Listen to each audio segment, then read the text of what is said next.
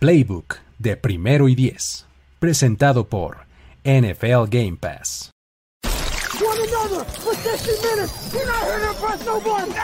Tenemos la estrategia, tenemos las jugadas, tenemos los imponderables, tenemos las lesiones, tenemos los rumores, tenemos la información, tenemos la experiencia, tenemos sed de fútbol americano. Tenemos todo lo que necesitas saber semana a semana. Playbook, Playbook de primero y diez. El análisis previo más profundo de la NFL con nuestro profesional grupo de expertos Ulises Arada, Jorge Tinajero, Luis Obregón y Antonio Sempere. Playbook, ¿tenemos tu atención?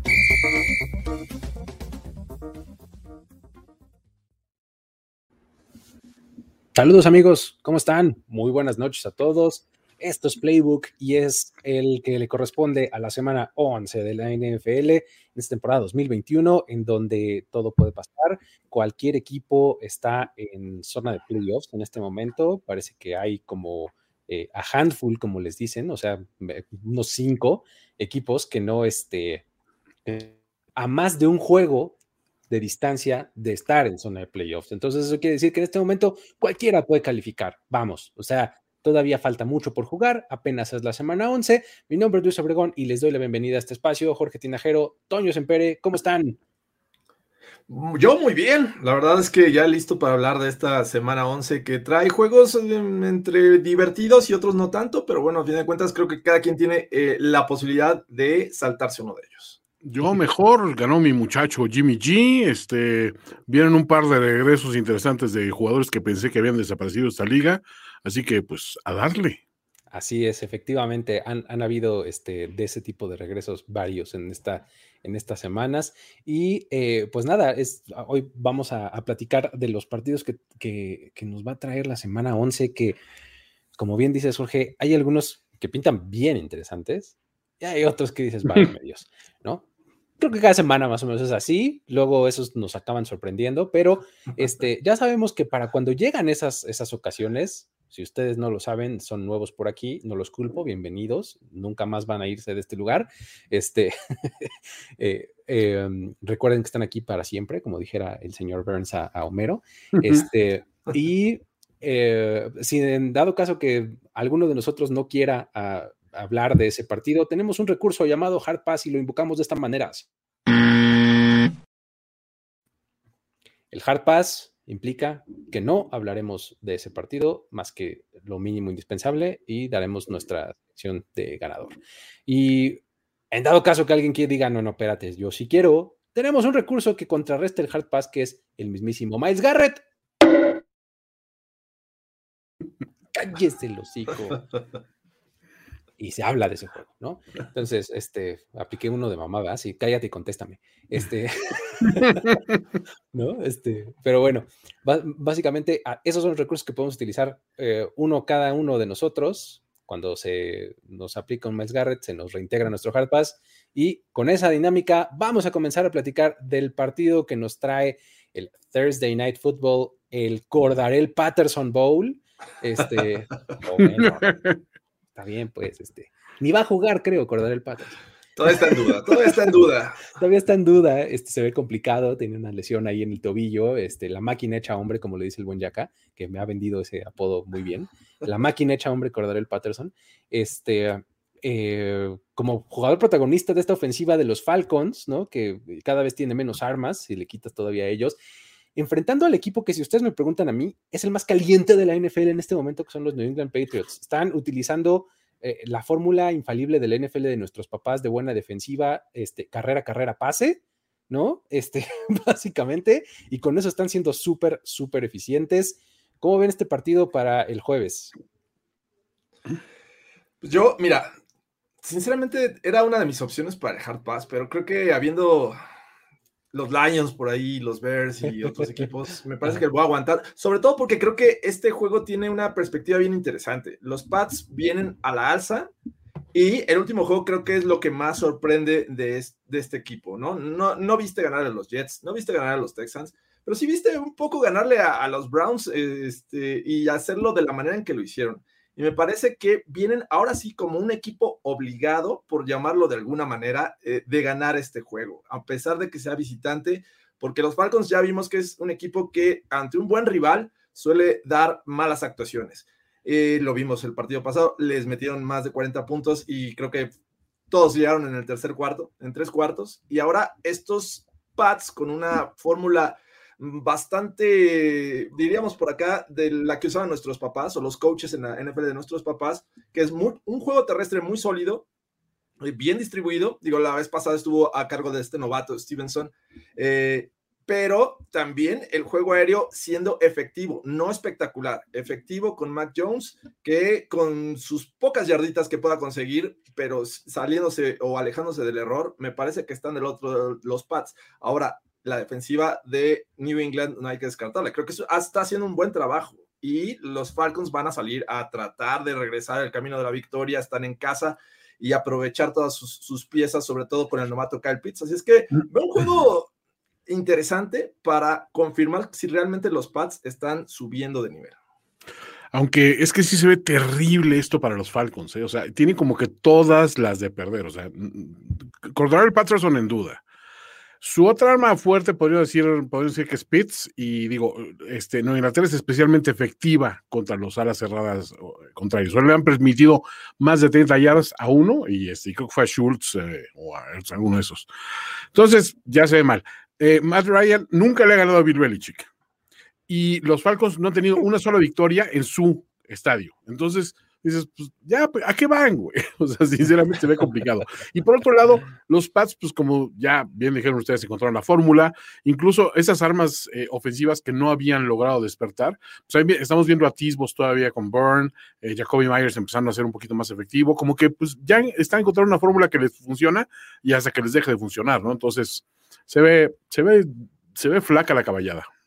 Sí, está, eh, está tremendo, porque fíjate, además, cuando piensas en lo que puede hacer Atlanta para, para poner el partido, digamos, cerrado, dices, bueno, pues en una de esas su defensiva controla por ahí, no, o sea, no, han sido eficientes, este, y, creo que lo que hace muy bien este equipo de New England es justamente eso, controlar el partido, ¿no? O sea, administran el esfuerzo, administran los puntos, administran los drives de tal forma. O sea, la semana pasada les vimos tres drives de más de, 90 o más yardas.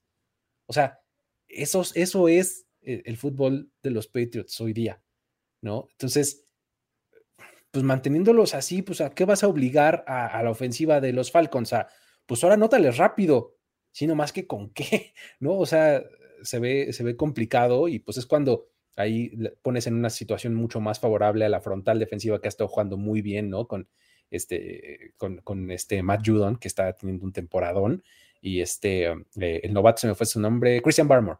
Christian Barmore, los dos este, han estado jugando realmente bien eh, en esta frontal defensiva. Pues creo que se ve bastante complicado para los Falcons, ¿no? voy a tener que decir, New England Patriots van a incrementar todavía su, su, su buen momento y se van a seguir posicionando ahí trasito de los Bills diciéndoles, nomás donde te descuides, ¿no? Yo también creo que los Pats eh, debe ser el favorito, a pesar de que Matt Ryan tiene que salir con estas ganas de vencer a, estos Pats, porque tiene cuentas pendientes con estos muchachos. Sí, va a estar, este, los van a traer un poquito a, pan y reata, este, y creo que se va a acabar la reata como el, digo, el pan, como el, primer cuarto. Y don Ramón anda jugando bien, entonces no me gusta. Exactamente. Don Ramondre, vamos, Pats, ¿no? Full Pats. Sí, exactamente. Full Pats. Creo que este partido de jueves este, va, va a estar este, eh, con tinte de masacre en algún momento, pero bueno, este, vámonos ahora sí a los juegos del domingo. En el, primero de ellos, del que vamos a platicar, 12 del día, en, eh, en el estadio de los Bills, que ahora se llama Highmark Stadium. ¿No Highmark. Exactamente. This is The Room, ¿no? oh, hi, Mark.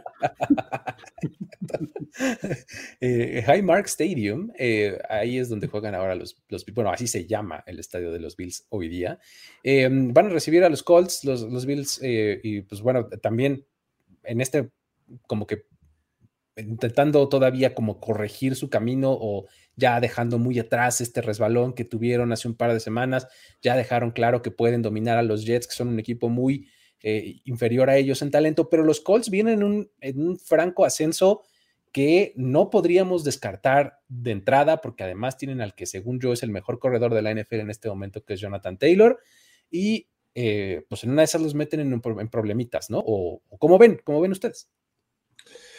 Eh, sin duda es uno de los mejores juegos de, mediodía, este, este juego entre los Colts contra los Bills, sobre todo porque eh, busco ver si es realmente Indianapolis un equipo en ascenso, ¿no? Eh, recientemente le costó, bueno, más bien al inicio de la temporada le costó trabajo ahí con un tema de lesiones, sin embargo, creo que hoy luce una mejor ofensiva montada en Jonathan Taylor, este running back, pero tengo mis dudas, tengo mis dudas lo que pueda hacer contra una defensiva de los Bills que es muy buena. Sin embargo, ya vimos lo que le pasaba a los Bills también contra un juego terrestre sólido como el de los Titans en algún momento, ¿no?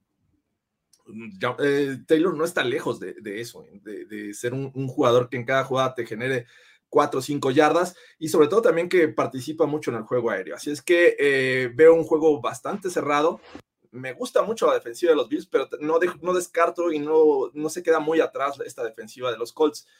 Ah, vamos a ver qué pasa con este eh, Josh Allen, que todavía tiene esa espinita clavada de realmente le puede ganar a equipos importantes, que pues, obviamente los Titans los, los, los, tambalearon y de ahí vino una derrota dolorosa contra los Jaguars.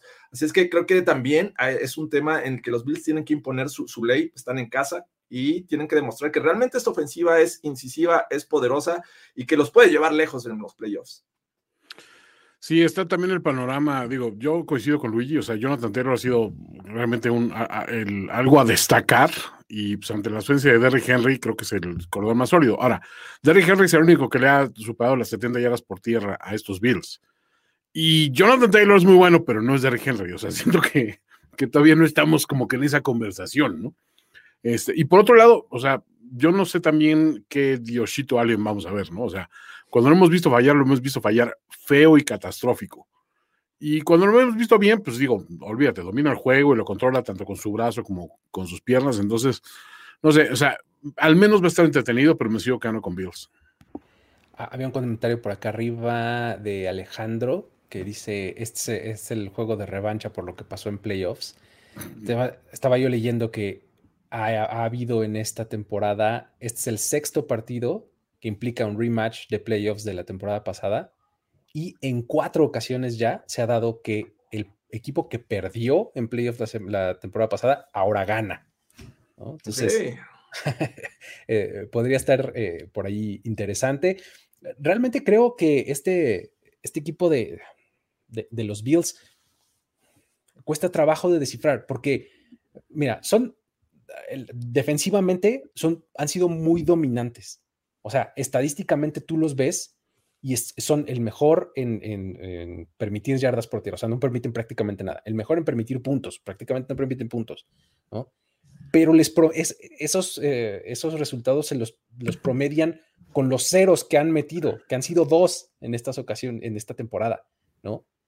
En, los, en otros partidos realmente o sea, el juego contra los Titans fue un festival de yardas y de puntos permitidos, ¿no? Entonces, pues justo le, promedias y entonces por eso que están abajo, ¿no? O sea. El ajuste, dices tú. Exactamente. Entonces, eh, los Colts son, son una ofensiva que, bueno, tiene de Carson Wentz experience, ¿no? Me gusta decirle, porque Carson Wentz te va a llevar así por todos los rincones de las emociones y de todo así desde, desde la euforia hasta el terror, hasta las lágrimas, ¿no? O sea, ese es Carson Wentz, ¿no? En un partido. Entonces, poco contra la defensiva de los Bills podrías ver también un poco de todo eso, porque también los Bills, los Bills se roban bien el balón, Carson Wentz suele regalarlo, ¿no? Entonces, creo que va a estar interesante. ¿Cómo lo ves, Yo, yo digo nada más un, un apunte aquí rápido. Estaba viendo que Carson Wentz es el segundo mejor quarterback este, eh, cuando lo blitzean, porque no lanza intercepciones. Está Jalen Hurts y abajito está Carson Wentz. O sea, es un tipo que no lanza intercepciones cuando le lanzan blitz, no le provocan el error. Y eso realmente sorprende porque teníamos la idea de que eh, venía siendo la mala versión de Carson Wentz y ya empezó a carburar con estos cosas. A mí me parece que va a ser un reto interesante para la defensiva de los Bills. Absolutamente, estoy completamente de acuerdo. Es que yo no sé, porque también eh, Carson Wentz como que su signature movie, creo que por mucho de lo que ha ido sacando muchos de los juegos, es ese pase que ya ni siquiera es un homenaje a Philip Rivers y sus tordos muertos, no. Se mantiene en el aire así como globo del Festival Aerostático de León, este, y en lugar de pegarle un tinaco y tirarlo, o sea, se queda un segundo más para ocasionar una interferencia, ¿no? Y entonces, ah, es que Carson Wentz este, sacando la jugada de nada. No, a ver, o sea, creo que ahí hay un poco de, Ha corrido con suerte. Yo he visto varios juegos de los Colts así íntegros y digo, uy, ¿cómo le está haciendo? Y aparte, siempre tiene dos intercepciones o, dos jugadas bien pendejas, pero exageradamente. Es de Carson Wentz Experience, ¿viste? O sea, de verdad dices, ah, la frustración, hasta, wow, 35 yardas, ¿no? Así. o sea, te lleva por todos lados Carson Wentz en un partido, ¿no? y eh, la ventaja que ahora tiene es que si Jonathan Taylor le está haciendo un súper paro. O sea, realmente Jonathan Taylor se está cargando a la ofensiva eh, de los Colts, ¿no? Le, viene muy bien eso a Carson. Me, me, extraña que no estén usando más a, a Himes, ¿no? A, O sea, porque creo que sería una, un buen equilibrio, porque digo, Himes, eh, Don es súper este, peligroso en el check down y en el pase corto. Entonces, creo que ese 1-2 sería como que infalible y creo que le aliviaría un poco la presión de no tengo que lanzar profundo, ¿no? A, Speedman, ¿no? Este, Michael, Pittman. Sí, así es. ¿Cómo lo ven? Eh, vamos ah, eh, con, el, este, con la sorpresa del visitante o nos quedamos con los Bills. Tú, George, que es el amo del offset. Eh, no, en, esto no, digo, los Bills no necesitan blanquear a Carson Wentz, así es que creo que voy con los Bills. Por, siento que va a ser cerrado. vamos con los Bills. No diremos más. Vamos justamente con los Bills, los tres entonces. Eh, segundo juego de las 12 eh, del día del que vamos a platicar. Eh, Washington Football Team visitando a los Carolina Panthers. Washington que viene de dar el sacrificio máximo así ante los dioses que era Chase Young con tal de vencer a los Buccaneers, ¿no? Este, los dioses se lo concedieron, ¿no? O sea, consideraron valioso el sacrificio y les dieron la W. Entonces, you are worthy. exactamente, you are worthy. Entonces, eh, eh, así fue la semana pasada para Washington. Y Carolina, justamente ya lo mencionaban, el regreso de Cam Newton los puso ahí este, en una conversación por lo menos diferente, ¿no? De la que, la que traía este equipo. Eh, podemos podríamos decir que es, Cam Newton es el nuevo Black Panther, pero pues en realidad él fue el original, ¿no? O sea, o sea, como que está extraño, ¿no? Es el papá de Tuchala, ¿no? Es como ándale, exactamente, él es Tuchaca, ¿no? Tuchaca. Tuchaca. ok. ¿Cómo ven este juego? ¿Cómo lo ven? ¿Les gusta ah. aunque sea para platicarlo? O, el, morbo está en ver a, Ron Rivera regresando a Carolina para enfrentar a el coreback que eh, fue su primera selección en 2011 y con el cual se montó ahí para llevarlos al Super Bowl. Creo que esa es la, historia, lo que debemos de seguir. Vamos a ver cómo, si realmente Ron Rivera prepara algo para anular, porque sin duda conoce bien a Cam Newton, con una defensiva que está mermada, ¿no? Sabemos que eh, sus defensive ends pues, prácticamente están fuera en este juego. Van a tener que eh, recargarse en el caso de Casey Hill y James Smith Williams. Así es que no se ve tan, eh, digo, no llama tanto la atención, sobre todo por los problemas que pasaron en un principio teniendo completa esta defensiva. Eh, Cam Newton se esperaría que fuera el titular. Si no lo es, bueno, creo que va a tener mayor eh, cantidad de snaps de los que tuvo contra Arizona y lo hizo de gran forma, ¿no? El tipo está motivado, sabe, sabe que, eh, digo, él se siente no de los peores, se siente entre los mejores 32 de esta liga y me parece que tiene razón.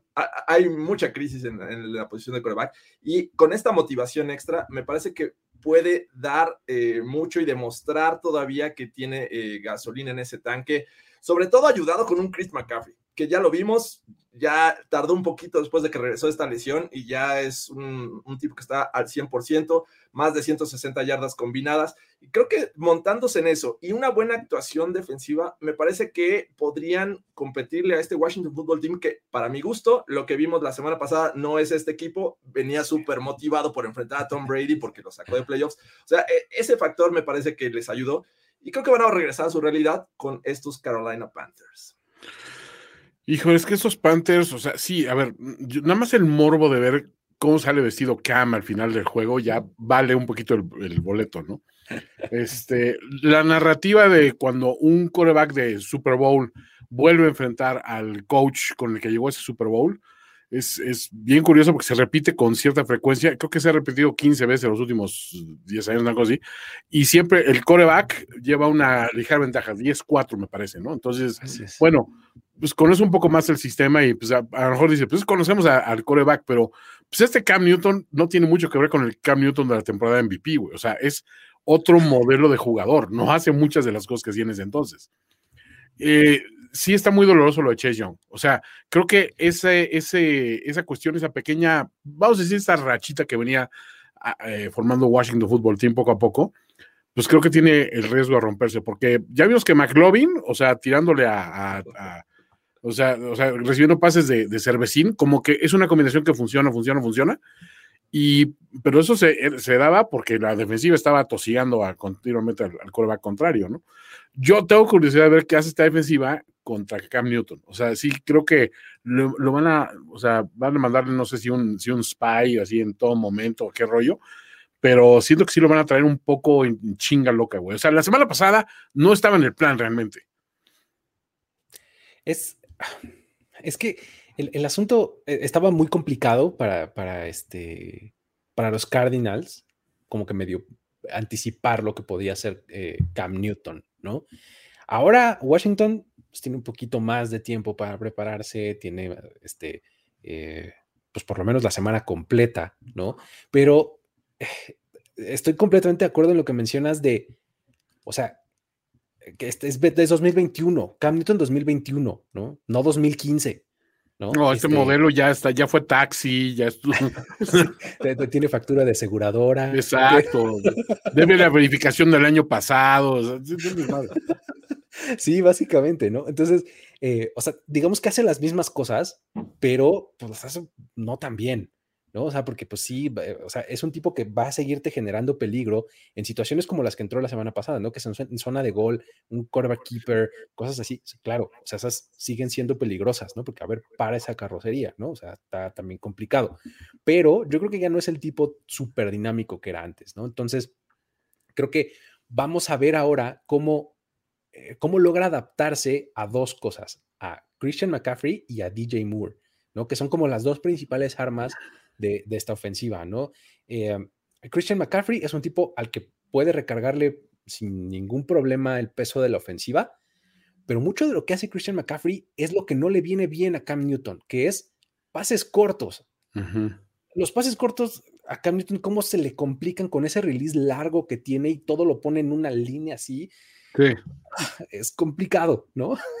Eh, eso puede ser este, medio difícil para él. Y bueno, DJ Moore es un poco más sencillo porque pues también el pase largo más o menos se le da y demás. Entonces, creo que este, va a ser interesante ver cómo, cómo se adapta Newton a, esas dos armas ofensivas. Y pues la verdad es que por el lado de Washington, este, pues suerte. o sea, es que la verdad, cuando ves lo que hizo Washington, dices, órale, qué padre que ganaste. Y luego. ¿A qué costo? Y, es bien difícil descifrar sus jugadores ofensivos, ¿no? No sabes en, qué, modo va a salir eh, Antonio Gibson, eh, Terry McLaurin, eh, toda esta serie de, jugadores en las que regularmente se recarga esta ofensiva, luego no cuentas con ellos, ¿no? Y del otro lado, no les sorprende ver un, posible 50-50 en cuestión de, snaps con PJ Walker, o sea, que existan paquetes de corebacks y que no sepan descifrar la defensiva. Ándale, estaría, no, idea. Estaría interesante. Bueno, eh, ¿qué, dicen? Este, ¿Nos vamos con los Panthers o qué hacemos? Yo hmm. sí, yo sí voy con los Panthers. O nada. yo estoy indeciso, pero voy. Sí, voy Panthers. Muy bien. Vamos con los Panthers, los tres. Ya está. Siguiente juego de las 12 del día. Los Baltimore Ravens van a ir a Chicago a enfrentar a los Bears. Dos equipos bien descansaditos, bien, bien descansaditos. O sea, eh, los Ravens eh, jugaron en, este, en, ah, no, al revés, ¿verdad? Los que están descansados son los, los, eh, los Bears. Sí, porque tuvieron 10 días los, los, Ravens, ¿no? Bueno, Exactamente. Bueno, mini bye para los, para los Ravens. Hicieron puente. Exactamente, hicieron puente por, por, el 20 de noviembre, ¿no? Y este, ambos equipos bien descansados con ofensivas terrestres que, son como su fuerte, ¿no? De, los dos, de los dos lados. Y el dato que me voló la cabeza cuando estaba investigando sobre este partido es que en las últimas dos ocasiones en las que se enfrentaron estos, los Bears ganaron en tiempo extra con un gol de campo las dos por alguna razón. Pero bueno, este 2017 y 2013 fueron sus dos últimos encuentros y se definieron de esa manera, ¿no? Entonces, eh, estos dos equipos que eh, tienen defensivas que dan altibajos, de repente tienen buenos juegos, de repente no. Los Bears presionan bien el coreback. Eh, ¿Cómo lo ven? ¿Por dónde le quieren entrar a este partido? Sí, está. Ah, nada, vamos a hablar de. Bueno, yo no voy a usar mi Porque sí, o sea, y de estos eh, tres ocasiones que los ha enfrentado John Harbaugh, está 1-2, o sea, nada más les ha ganado una ocasión. Entonces, es un equipo que se le suele dificultar a este entrenador. Sin embargo, creo que eh, eh, esta ocasión no los veo, no les veo un panorama tan este, favorable para estos Bears, a pesar de que son locales. Y a pesar de que, hay que decirlo, estos, esta ofensiva con Justin Fields, al menos el último juego contra los Steelers se vio mucho mejor. Eh, sobre todo en la segunda mitad, ¿no? Ya cuando tuvieron esta oportunidad de ir calentando, entonces sabes que Justin Fields en algún momento te va a hacer esa jugada y lo está haciendo de buena forma. Así es que poco a poco se está adaptando a esta liga. El otro lado, pues creo que la presión es de los Ravens, un equipo que viene de perder un juego que debieron haber ganado, a pesar de que fue en Miami. Eh, era un juego para ellos, para seguir aumentando esta ventaja en la división eh, seguir compitiéndole a los Titans y se quedaron eh, debiendo en esta ocasión. Así es que eh, yo veo la ofensiva mucho mejor, la de los Ravens, a pesar de que ya no va a estar con Le'Veon Bell. Y el, juego aéreo me parece que es algo que deberían de retomar ante una defensiva de los, de los Bears. No lo hacen mal, pero creo que tienen oportunidad de avanzarles el balón por aire. Y pues del otro lado de los Bears está bien complicado porque tienen muchas ausencias también en el lado defensivo. Vamos a ver cuántos recuperan para esta ocasión pero sin duda no veo muy favorable este match para, para Chicago.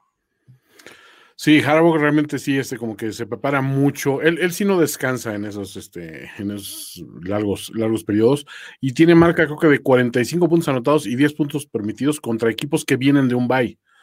Y por otra parte también, estos Bears, o sea, digo, la parte donde sí te podría emocionar es que las tres derrotas de, de, de Ravens han sido contra equipos que estaban fuera de playoffs eh, en el momento matemático de ocurrir, ¿no? Entonces, pues como que no se les dan los adversarios debiluchones, ¿no? O sea, digamos, que dan muchas facilidades. Aún así, creo que tienes que pensar de que el paquete de Justin Fields todavía no le causa pesadillas a nadie, o sea, ni tácticamente ni, ni a nivel estadístico. Entonces, pues se debe imponer la lógica para mí en este punto. El, eh, e, el libro está ya este, disponible para el público del que escribieron los Miami Dolphins el jueves pasado de cómo detener a Lamar Jackson.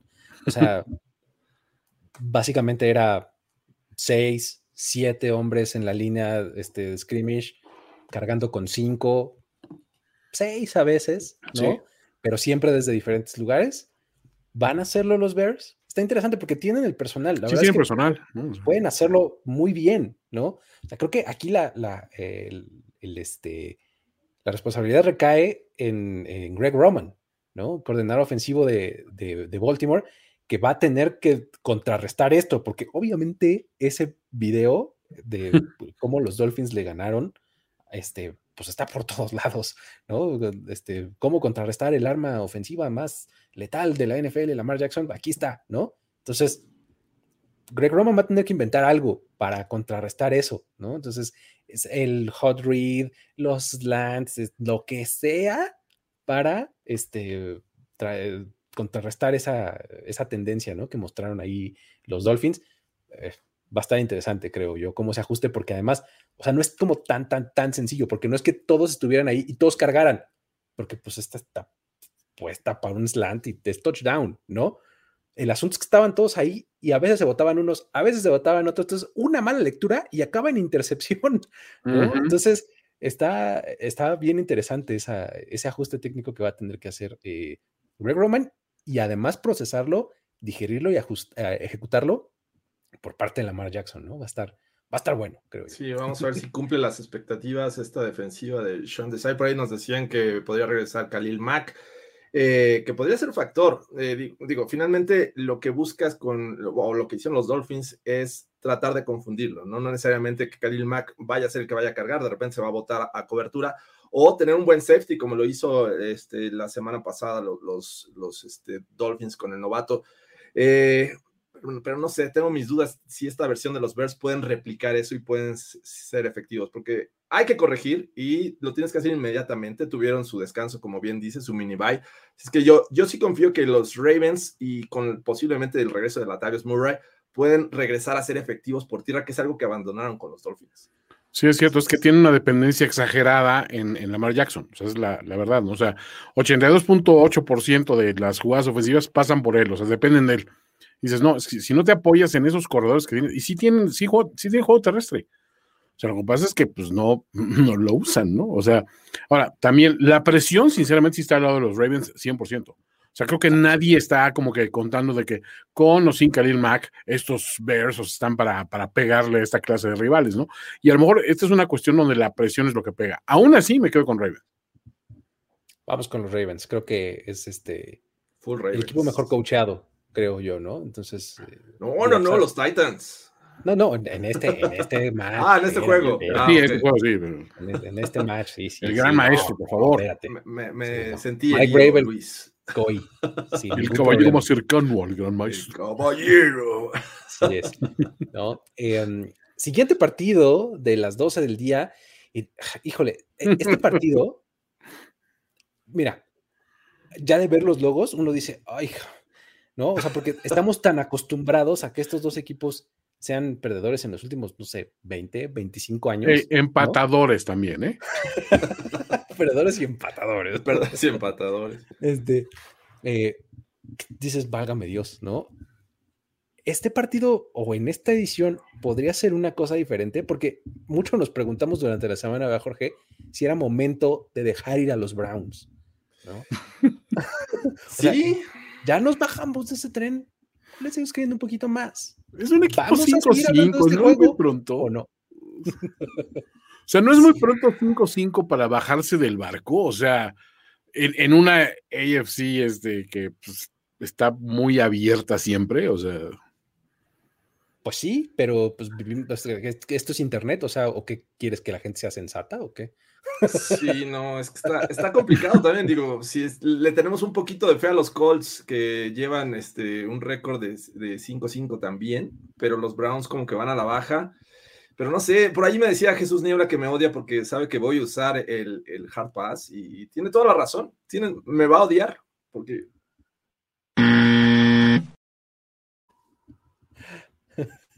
ni siquiera Jared Goff va a jugar, muchachos. Ah, es cierto, Doyle o Boyle, ¿cómo se llama? Este, Tim Boyle. Tim, Boyle. Exactamente, la nueva era. Eso es todo. Boy. Mayfield. O sea, oh, David Blow ya estaba saboreando así. Yo voy a hacer el coreback. No, espérate. Es el muchacho que vamos a activar. Porque estamos bien, estamos bien. Is Bruce time to le faltó decir. Muy bien. Este, perfecto, pues vámonos entonces. Yo creo que los Browns deben de ganar. Sí, ganan los Browns, sí.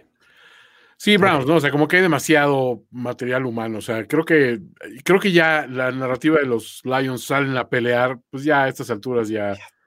bueno, ok. Sí me gusta para un segundo empate eh, al hilo. ¿eh?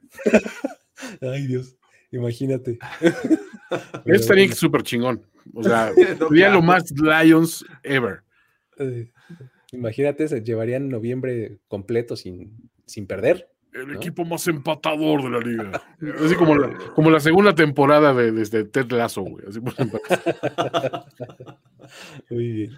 No, pues sí, Ram, este Vamos con los Browns entonces. Siguiente juego, vamos a hablar o no, depende de lo que ustedes me digan, eh, del duelo entre los San Francisco 49ers y los Jacksonville Jaguars, juego de las 12 del día también en el TIA Bank Field, eh, en donde, híjole, estos 49ers, después de haber, haberse acordado de lo que hacen bien, ¿no? A ver si siguen este, aplicándolo, ¿no? Este, contra unos Jaguars que, válgame Dios, o sea, si le ganaste a los Rams, pues no deberías tener problema con los Jaguars, ¿o sí, Toño? ¿O qué? Eh, mira, o sea, sí, o sea, ya se acordaron. El problema es que ya también se le puede haber olvidado a Shanahan lo que hizo la semana pasada. O sea, no lo, no lo rescato. no, no lo rescato. O sea, sinceramente, a ver, estás enfrentando a un equipo sin ofensiva para fines prácticos. Así que digas que también la defensiva de los, de los Jaguars es, uy, o sea, cuidado ahí porque por ese lado nos pueden pegar. No. Tienen equipos especiales que dices, bueno, pues cuando compiten, pues de repente hacen un regreso de 70 yardas que no terminan touchdown, pero pues ahí están, ¿no? O sea, contra eso dices, pues, en teoría está muy fácil, ¿no? Lo que pasa es que a mí ya esta temporada ya me enseñó de que no hay una victoria fácil para los 49ers. O sea, vimos lo que pasaron contra los Leones de Detroit. Vimos las derrotas ignominiosas que han tenido de repente que dices, ¿cómo es posible que dejaste perder eso, no? O sea, Shanahan se está volviendo ya un problema y un tema. Eh, de Mico Ryan, como que este, pues, no, no, no acabo de, comprársela a su, su eh, sucesor de Robert Sale, un sucesor digno, Robert Sale, pero sí hay un hay, hay performance de parte de los, de los defensivos. O sea, esta semana pasada se vio que contra un adversario de nivel, pues pueden subir el nivel. A mí lo que me preocupa es que contra los que no tienen nivel lo bajan, o sea, catastróficamente, ¿no? Ya la narrativa, lesiones y eso, no, o sea, no, no va. En esta, o sea, para mí en esta temporada ya no va. O sea, estamos viendo que uno de los equipos más cabrones que son los Titans son los que tienen más juegos perdidos por lesión este año. Y lesiones significativas, O sea, ya, no hay excusa. Este juego, San Francisco tiene que salir a partir madres si Garoppolo necesita un juego como el de la semana pasada, con más de 300 yards otra vez y haciendo jugadas clave para recuperar un poco la confianza, y Shanahan comete la pendejada de, bueno, vamos a ponernos cute y vamos a empezar a meter otras jugadas para que salga por aquí. No, no, no, pero no hagas eso, güey. O sea, quédate con este güey. O sea, sí, el otro güey es el futuro, pero ya llegará su oportunidad de foguearlo. O sea, foguearlo en tiempo basura, o sea, no te pongas cutesy en estos momentos y menos contra, contra Urban Meyer, güey, porque perder contra Urban Meyer, sí, en ese momento yo no, no es que abandone la temporada, creo que abandono la NFL, abandono primero y diez y quizá abandone esta bonita cabina que es mi único refugio en los días. No así, necesito echarme un quiebre sin que nadie me juzgue, ¿no? Entonces, pues ese es mi diagnóstico del juego, muchachos. Es más honesto imposible. Sí, creo que lo que hay que eh, ver en este juego es si realmente lo que mostraron los Niners contra los Rams es porque sí existe una rivalidad, Sean McVay, eh, este, Kyle Shanahan, ¿no? Y se prepara y hace lo mejor posible este, para estar listo para este juego y tratar de humillar al rival. Pero si realmente es una constante de ver estos Niners dominando, que por ahí podrían tener la baja de Laia Mitchell y que fue fundamental para que este juego tuviera este éxito, porque era terrestre, terrestre y después pase, y esos pases eran efectivos, porque también no tiene grandes eh, opciones. Realmente lanza a tres jugadores de su ataque aéreo, ¿no? Divo Samuel, George Kittle, y este. ¿Cómo se llama? Ayuk. Ayuk, Brandon Ayuk. Entonces, eso es todo. Y, vamos a ver si los Jaguars, que en algún momento han sido efectivos presionando al coreback, pues puede causar algún problema a Jimmy G, que es algo que adolecen, ¿no? Cuando lo presionan, ahí vienen los errores. Entonces, creo que es lo que hay que seguir. Es un viaje largo, sí, es este, de costa a costa. También hay que ver si les afecta a estos Niners. Es un juego temprano. Para los Niners va a ser a las 12 del día, ¿no? Entonces, para ellos es a las 10 de la mañana también suele afectarles muchos estos equipos este cambio de horario. Vamos a ver qué pasa, pero sin duda creo que los Niners deberían ser el favorito. Sí, creo que no deberían tener demasiado problema los Niners. Eh, tienen, pues por lo menos eh, por talento y por coaching, o sea, por más que cuestiones a Kyle Shanahan, pues lo vas a, lo vas a cuestionar a la altura de Urban Meyer. Eh, está complicado todavía, ¿no? O sea, no sé. es que hemos visto cosas raras. Ahora, la ventaja es que no están jugando en el Levi Stadium, ¿no? Que ese estadio no se nos da, man. están jugando, de hecho, re lejos en Se nos complica, güey. Pero bueno, creo que entonces vamos eh, con los 49ers, ¿no? Los tres vamos a. Este, sí, 49ers. Perfecto, vamos a escuchar ahí los comentarios de Daryl Johnston, que es bastante bueno. Moose. Eh, el Moose. Siguiente partido de eh, todavía a las 12 del día. Eh, tenemos aquí a los Green Bay Packers visitando el US Bank Stadium de los Minnesota Vikings. Va uh, un partido de duelo de la conferencia nacional. los dos del norte. Eh, híjole, me cuesta mucho trabajo leer a los Packers en, esta, en este momento de la temporada, porque, eh, pues sí, por un lado, muy bien, dejaron en cero a, los Seahawks, la primera vez en la carrera de Russell Wilson que no anota un, un punto, pero pues también del otro lado, pues su ofensiva no necesariamente se vio muy bien, ¿no? Y, del otro lado tienes al equipo que es el especialista en jugar increíble y perder cerrado, que son los Vikings, ¿no? Entonces, ¿cómo le hacemos con este juego? Pues, ¿qué dicen? Bueno, yo sinceramente eh, veo un juego que se cerró por las bajas que podría presentar estos Packers. Eh, eh, van a visitar, es un juego divisional. por ahí Winnie Mercilus ya está fuera todo el año. Rashan Gary no sabemos si va a jugar. Entonces, por ahí el, pass rusher va a estar mermado de estos Packers, ¿no? Y, he visto, la verdad, un, un buen Kirk Cousins este año. Pese a los resultados, me parece que lo que está haciendo Kirk Cousins es para destacar. Eh, un brazo que de repente digo, ¿cómo lanzó eso entre dos jugadores defensivos? Y bueno, está apoyado de, grandes receptores, sobre todo de Justin Jefferson, que está teniendo un gran año, está realmente confirmando lo que mostró en su temporada de novato y esto ayudado con Adam Thielen y por ahí en el backfield con eh, Dalvin Cook y amigos. Me parece que en general esta ofensiva de los Vikings está jugando muy bien. El tema viene con la defensiva. ¿Qué tanto pueden detener a Aaron Rodgers?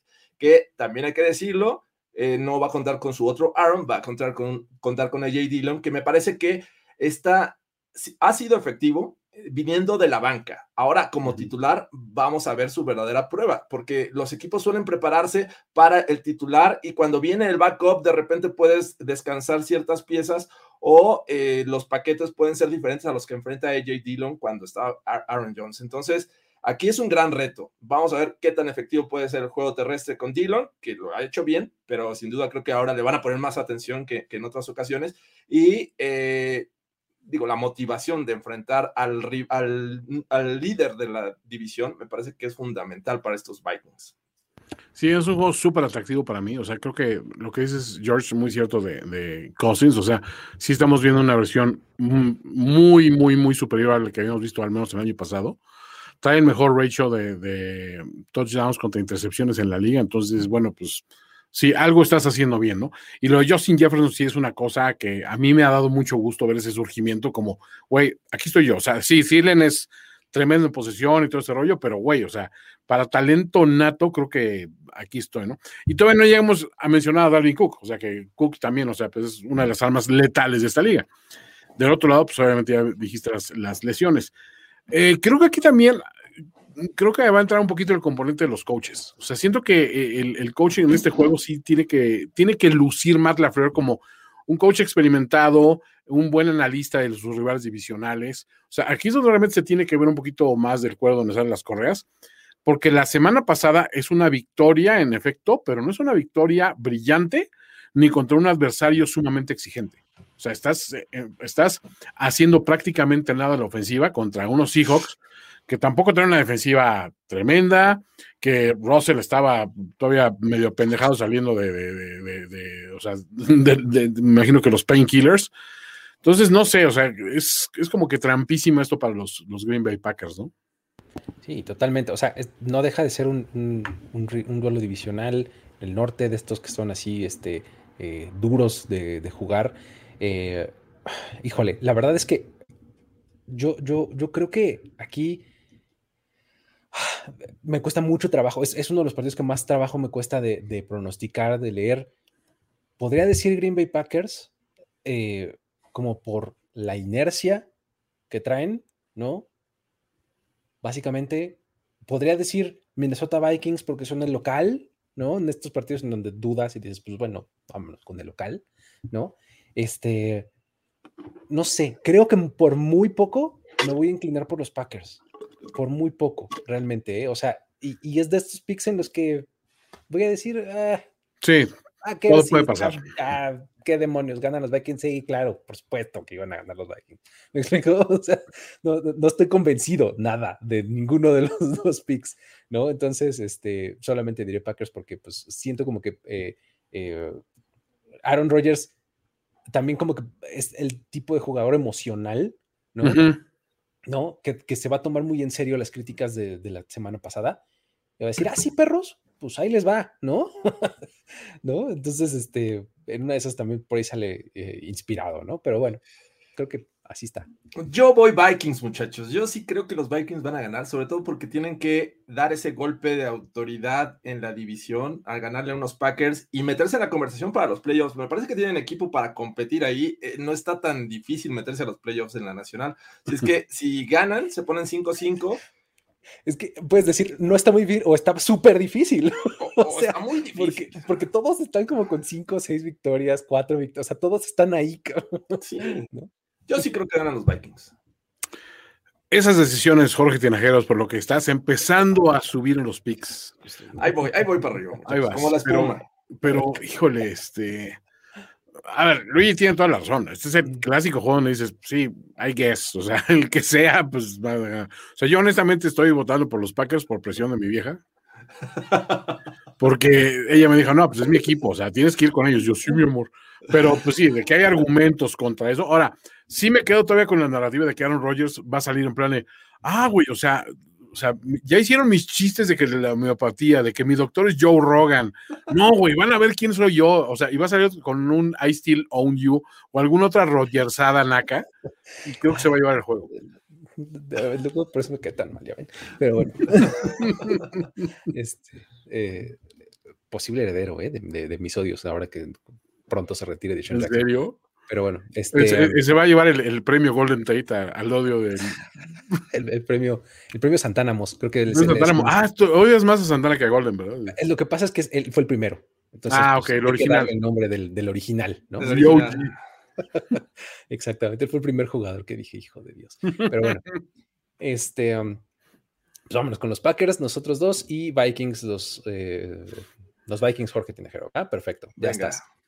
Siguiente partido, todavía a la una de la tarde, los Dolphins van a visitar a los New York Jets eh, en eh, East Rutherford, New Jersey, en el MetLife Stadium, un duelo del este de la americana, en donde pues vamos a ver, híjole, dos equipos que que la verdad no tengo muchas ganas ni de ver ni de hablar Entonces voy a usar mi jalpas. ¿Ah, sí? ¿Qué pasó, Flaco?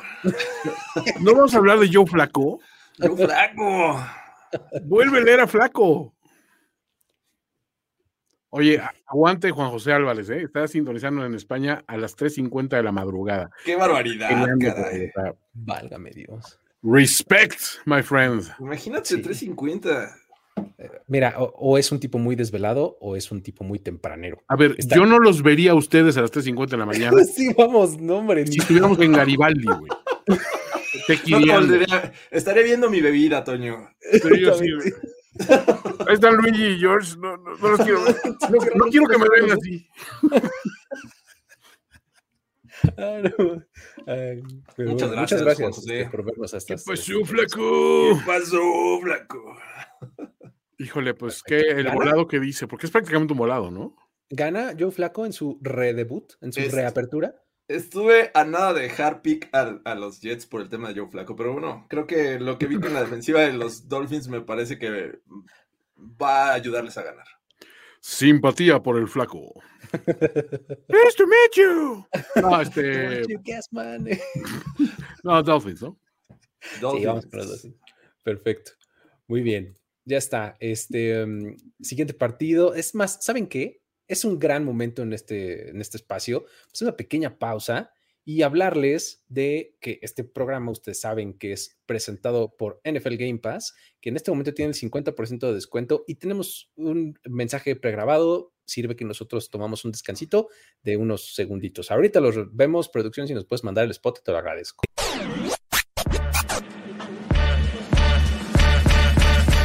La mejor forma de ver la NFL es con NFL Game Pass. Disfruta de todos los partidos en vivo, en HD y en todos tus dispositivos. Solo tienes que entrar a nflgamepass.com y crear una cuenta para comenzar a disfrutar de una prueba de 7 días gratis.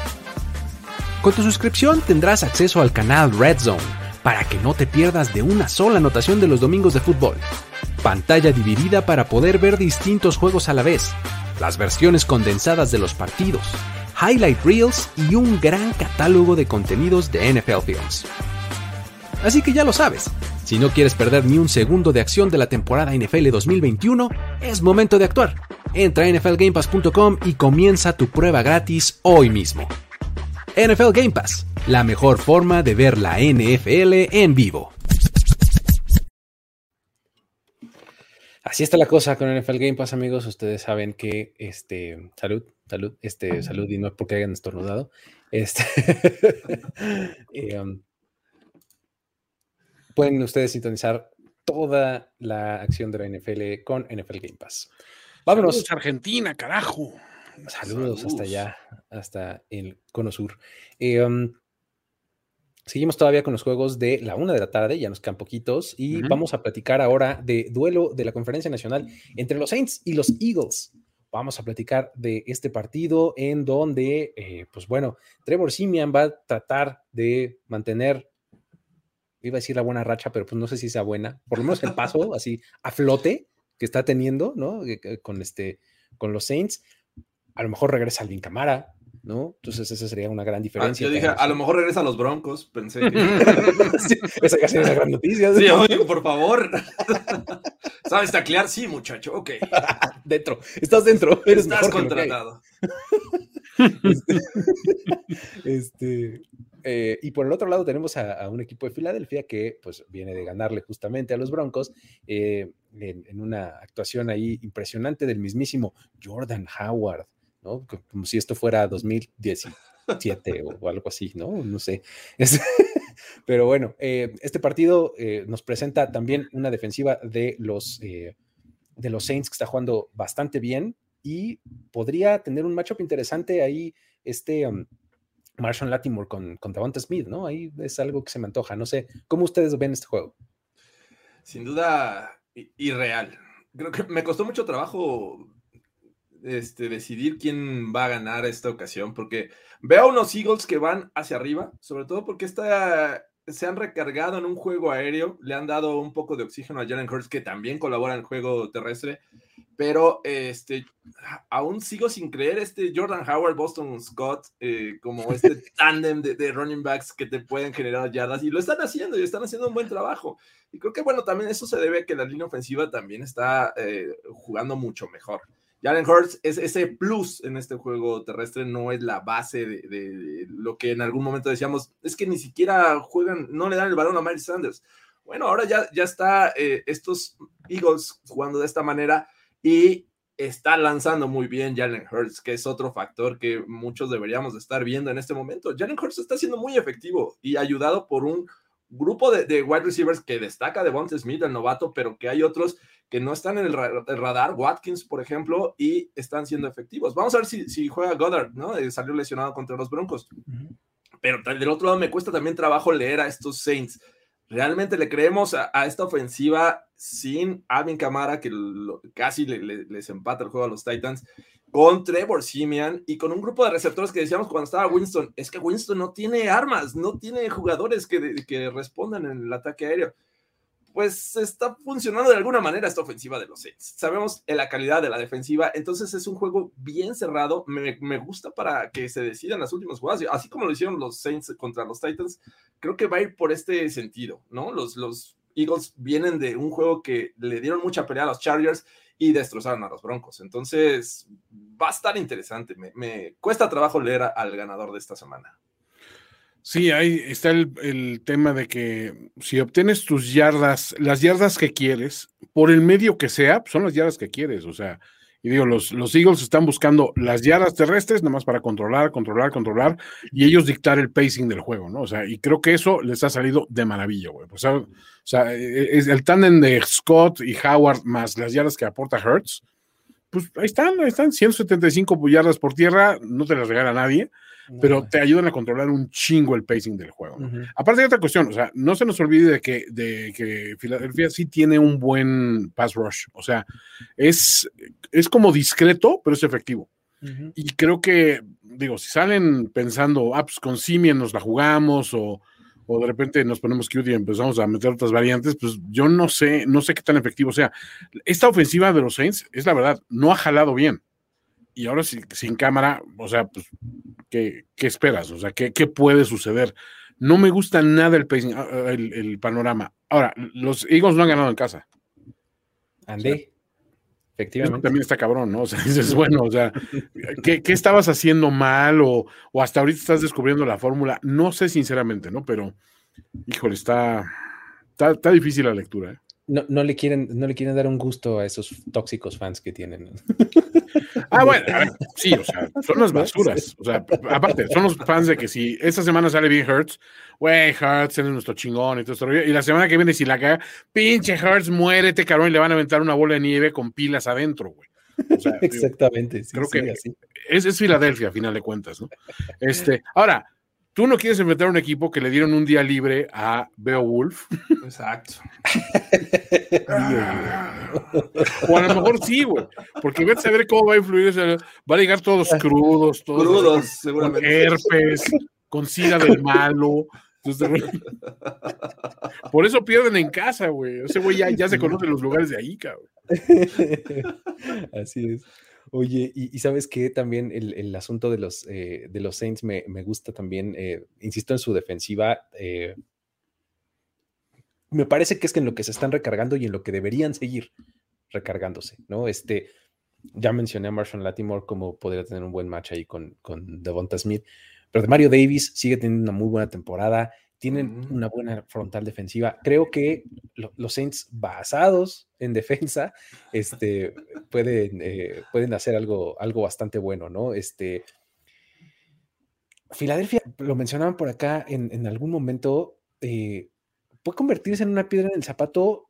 Puede ser, o sea, está un poco en ese camino. En este momento creo que todavía no lo es, ¿no? Pero pinta para poder serlo, ¿no? Este, necesitaría ver para creerlo. Todavía no, todavía no lo considero así. Pero, pues no sé, yo creo que me voy con los Saints. ¿Cómo ven ustedes? digo, me costó mucho trabajo este, leer al ganador de esta ocasión, pero creo que me voy a tener que ir con los Saints también. Mi pick este, va dedicado al grupo de NFL Fans Guatemala musical con el coreback que más he ninguneado en el año. Everybody hurts. Eh, Sometimes. El, lunes viene, viene mi prima de Francia, la que la voz de, de Matt Lefleur. La voz de Matt Lefleur. Va, va, a venir el lunes, entonces le voy a decir que cante Fly Eagles Fly si ganan los, los Eagles. Eh, en francés. Este en francés. es una buena promesa. Boleles de Agli. Boleles de Agli. Ahí está. Muy bien, pues ya está. Eh, vámonos al siguiente partido del sur de la americana, en donde los Houston Texans van a ir al Nissan Stadium para enfrentarse a los Tennessee Titans eh, en un duelo que no podría parecer más disparejo. probablemente el mejor equipo de la liga en, este momento, que es los Tennessee Titans, eh, pues contra, si no el peor, uno de los dos. Muy bien, muy bien, gracias, gracias. nada este malo que decir este contra los Titans, o sea, el, equipo que está haciendo el mejor fútbol para mí ahorita, pero pues güey, o sea, van contra los Texans, o sea, ya ahorrémonos este trámite, ¿no? Exacto. Sabemos qué va a pasar. Vamos a economizar un poquito de tiempo y vamos a decir que vamos con los Titans y no va a haber mucho más que decir, ¿no? Titans, así es. Perfecto. Vámonos ahora sí a los juegos de las 3 de la tarde, eh, que ahí hay este, también algunos bastante atractivos. Eh, vamos a empezar con el de los Bengals, visitando Las Vegas, donde van a enfrentar a los Raiders. Los dos equipos tienen récord exactamente igual de 5-4. Unos Bengals que, lo decía yo hace rato cuando estaba ahí de maestro sustituto en los Power Rankings, este, eh, cubriendo a Mike, decía, a los Bengals les cayó excelente el bye week. O sea, básicamente es como cuando en el básquet eh, el equipo rival te acaba de anotar dos o tres triples al hilo y tú no has anotado nada. ¿Y qué hace el coach? Tiempo fuera. Les cortes el ritmo, ¿no? Bueno, los Bengals venían de dos derrotas espantosas y llegó el bye. ah, ¿no? Oxígeno. Reagrupémonos. O sea, estamos jugando bien somos un buen equipo, tenemos talento, no, no podemos estar eh, dando este tipo de exhibiciones patéticas, ¿no? Y, pues bueno, los Raiders es un equipo que viene a la baja, ¿no? O sea, se ha visto, eh, por lo menos paulatinamente, ahí va como que se acabándosele un poco la magia. Este, no sé, ¿cómo, lo ven ustedes?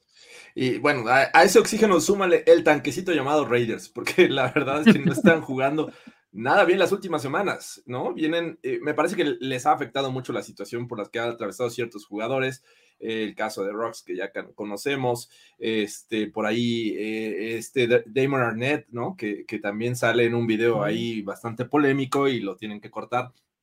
Eh, y a esto le sumas que me parece que ya este, quedó fuera el tema de el Cenicienta Bisaccia, que había tenido un buen inicio con ellos, una etapa en la que decías, bueno, van a mantener el ritmo y están de líderes de la división y ahí se van a mantener porque los Chargers, los Broncos y los Chiefs están jugando mal. Ahora eh, les está costando mucho trabajo. Eh, trataron de traer a, a, Deshaun Jackson y se equivoca para este lugar hacia donde tiene que correr. Entonces, eh, es bien triste. Y la defensiva, que es, me parece en este momento lo mejor, la mejor versión que tienen, o la mejor unidad que tienen los Raiders, ¿no? Este, el pass rushing, Max Crosby, Ngakwe, eh, también de repente como que se pierden un poco. Entonces, sinceramente no me da mucha confianza estos Raiders que, enfrentan a unos Bengals del descanso, que habíamos visto una buena versión, sobre todo de su defensiva. Y bueno, ahí aunado, ah, bueno, ayudados con su ofensiva en el tema de eh, Mixon, por ahí este, su, novato Chase, este, se me fue, llamar Chase. Y, y, bueno, en general, creo que las últimas dos semanas fueron fatales para estos Bengals, ¿no? Una decepcionante, la otra, pues más o menos, porque fue divisional. Si es que eh, vamos a ver qué, qué, esperar. Eh, es complicado. Yo creería que estos, este equipo de Cincinnati eh, tuvieron el tiempo suficiente para estudiar a estos Raiders que para mi gusto están pasando por muchos problemas que va a ser difícil de recuperarse. Sí, o sea, parece que fue ayer cuando estábamos este, alabando cómo ha crecido la defensiva de los Raiders. Qué genial conexión tienen este Burrow y Jamar Chase. O sea, estos están para pegarle a cualquiera y de repente se desinfló rápidamente esa narrativa, ¿no? Yo digo, además, sí le tengo que preguntar a, Luis de Obregón, ¿qué tanto desquitaste el hard pass repitiendo la jugada de, de Sean Jackson? el over-under de cuántas veces la repetiste y, y, tuviste que hacer una pausa para quitarte las lágrimas y verla con claridad otra vez. Exacto. Así Anda con un 6 más o menos. Con dolor abdominal así de la risa. así de que, güey, por favor, no puedo. Bueno, una más, una más. bueno, una ya, una ya. ya, la del camino, la del camino, ¿no? La, de la caminera. ¿no? pero la, verdad es que qué narrativas tan, tan complicadas para ambos, ¿no? Pero sí, yo estoy de acuerdo que, en que los, o sea, a los Bengals se le veía un poco más la hechura, ¿no? O sea, de que tienes, tienes con qué, ¿no? Y, los Raiders era la historia de, bueno, se está, se está sosteniendo, no sabemos cómo, pero todavía se sostiene. Y, no solo eso, o sea, pueden, pueden mostrar un poquito más. Creo que han abandonado eh, toda semblanza de lo que tenían como un juego terrestre. Creo que esa defensiva que al principio le echamos tantas, tantas porras también ya acabó regresando las aguas a su nivel, enfrentando a rivales que le están exigiendo.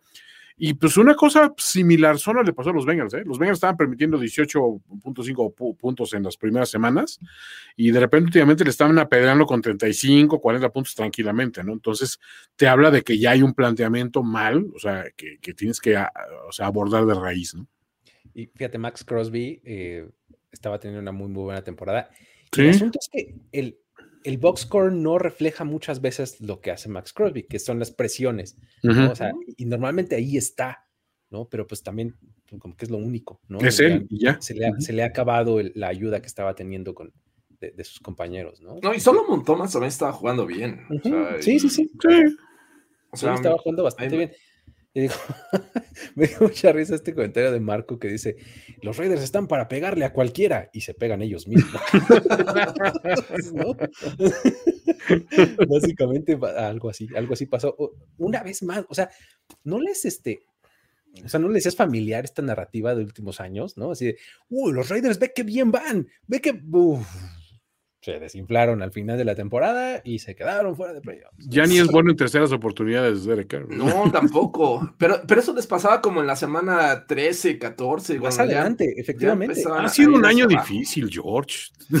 Yo sé, pero, pero a ver, estos Raiders, los últimos años era, y hasta yo me, burlaba en ese sentido porque le decía los, este, Las Vegas Darren Wallers o, este, Oakland Wallers, eh, porque era un equipo que se recargaba mucho a la ofensiva con este Tyren. Ahora ni siquiera eso, eh, es Hunter Renfro y sus running backs en el juego aéreo. Le cuesta mucho trabajo a Derek eh, Carr encontrar a sus piezas.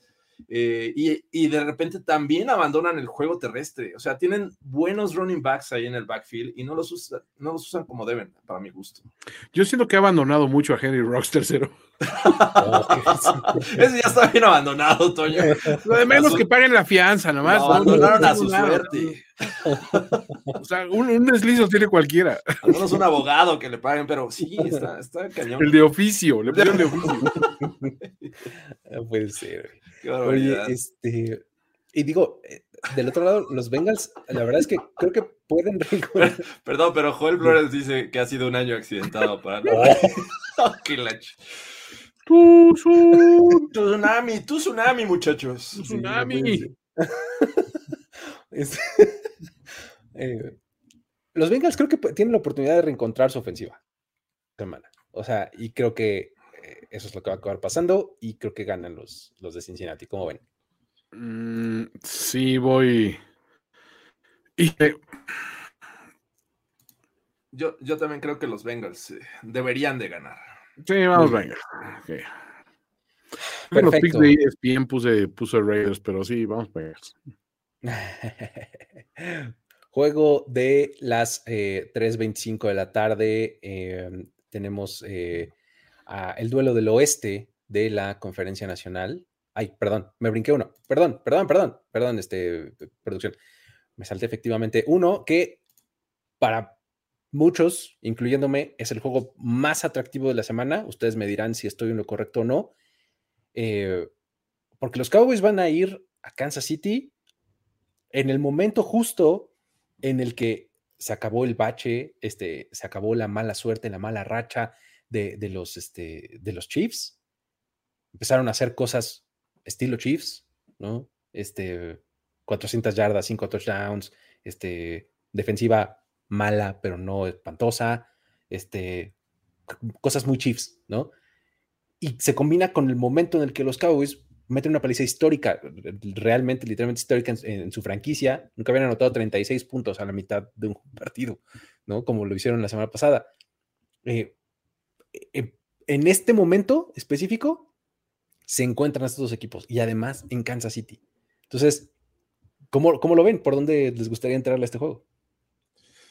A, mí me, me, genera cierto, es cierto, o sea, realmente los Chiefs vienen en tres victorias, los Cowboys de una victoria aplastante contra los Falcons, pero hay, que analizar también a quién le ganaron estos, estos Chiefs, ¿no? en este lapso fue contra los Giants, un juego que ahí le sufrieron bastante para obtener la victoria. Después eh, le ganan a los, eh, a los Packers con Love, ni siquiera con Aaron Rodgers, un juego que también les costó trabajo a pesar de que no estaba Aaron Rodgers. Y vienen de ganarle a unos Raiders que justamente ahorita ah, estamos hablando de que tienen muchos problemas. Eh, realmente es los Chiefs el equipo que ya despertó, o realmente ha aprovechado las circunstancias. Y ahora, pues creo que es el momento de, saber eh, eh, en este domingo qué versión de los Chiefs vamos a tener, porque creo que los Cowboys es el gran reto para esta temporada de, los Chiefs. Vienen jugando muy bien a la ofensiva. Lo decíamos, este juego contra los Broncos es eh, una anomalía de la Matrix. Dak Prescott venía saliendo de una lesión, pierdes ritmo, pierdes toque y creo que lo vimos mucho mejor contra estos Falcons. Ya le sumas un Michael Gallup y bueno, esto ha ayudado con una defensiva que sigue siendo importante para presionar al coreback. Y hemos visto a, Patrick Mahomes en 2021 que cuando le presionas, le, generas este, incomodidad, siempre va a tratar de resolverte la situación lanzando el pase. Como sea, lo va a lanzar. No es alguien que se coma el sack, va a lanzar y ahí han venido muchos errores y muchos eh, cambios de balón. Si es que yo sí tengo muchas dudas. Claro que me, genera mucha, este, mucho morbo ver este juego, pero creo que los Chiefs todavía no son esa versión que nos, ya nos están vendiendo como el gran equipo, eh, ya, ya resucitó. Entonces, creo que los Cowboys para mí es el favorito a pesar que sean Kansas City. Sí, la semana pasada, digo, creo que fue, fue muy contundente el equipo de los Chips, pero como dices, hay que analizar los rivales. Eh, los Cabos sí vienen de una paliza histórica, pero hay que analizar al Centra, entonces sí, este, ahí, o sea, vamos, no nos dejemos llevar por el entusiasmo de lo que acaba de pasar, vamos a, a, extender un poquito más el scope. Ahí es donde me estoy quedando yo con la narrativa de que Dak Prescott ha sido mucho más constante, mucho más efectivo, es el quarterback más efectivo contra el Blitz, o sea, en la NFL Mahomes es uno de los menos, a, quien menos le han cargado en la, temporada y aún así han tenido esos errores tan, tan garrafales. Eh, siento que se va a reducir a uno. ¿Cuál de los equipos trae una defensa más sólida? O sea, uno por un lado, ¿no?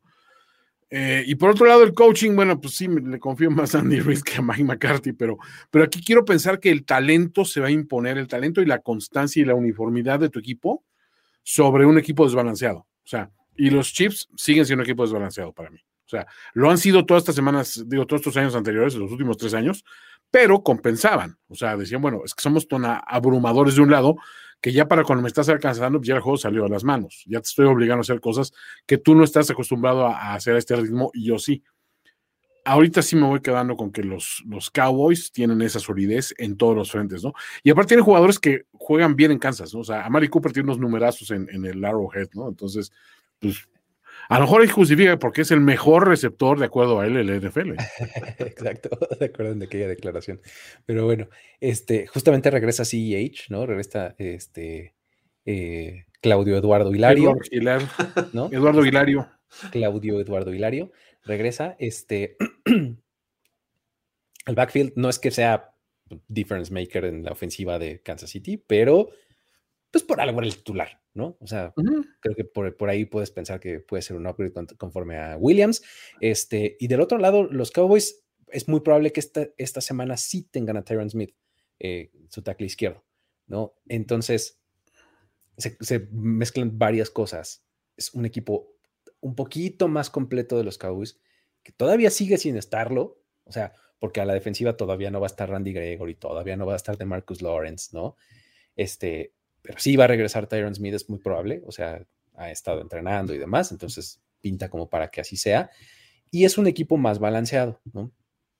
Porque, eh, sobre todo ofensiva, defensiva, en lo que, en lo que respecta a eso, ¿no? Porque si piensas eh, ofensivamente, pues también tienen su, buena dosis de balance, ¿no? O sea, cuando sus corredores se desempeñan bien, cosas buenas suceden para, para los Cowboys, ¿no? Y del otro lado, los Chiefs son un equipo completamente desbalanceado. Es, es la otra cara de la moneda. Ofensiva, defensiva, no hay. Es mucho más poderosa la ofensiva. Carrera, pase, tampoco. O sea, cuando has visto a los Chiefs correr el balón, por Dios, ¿no? ¿Dónde se ha visto eso?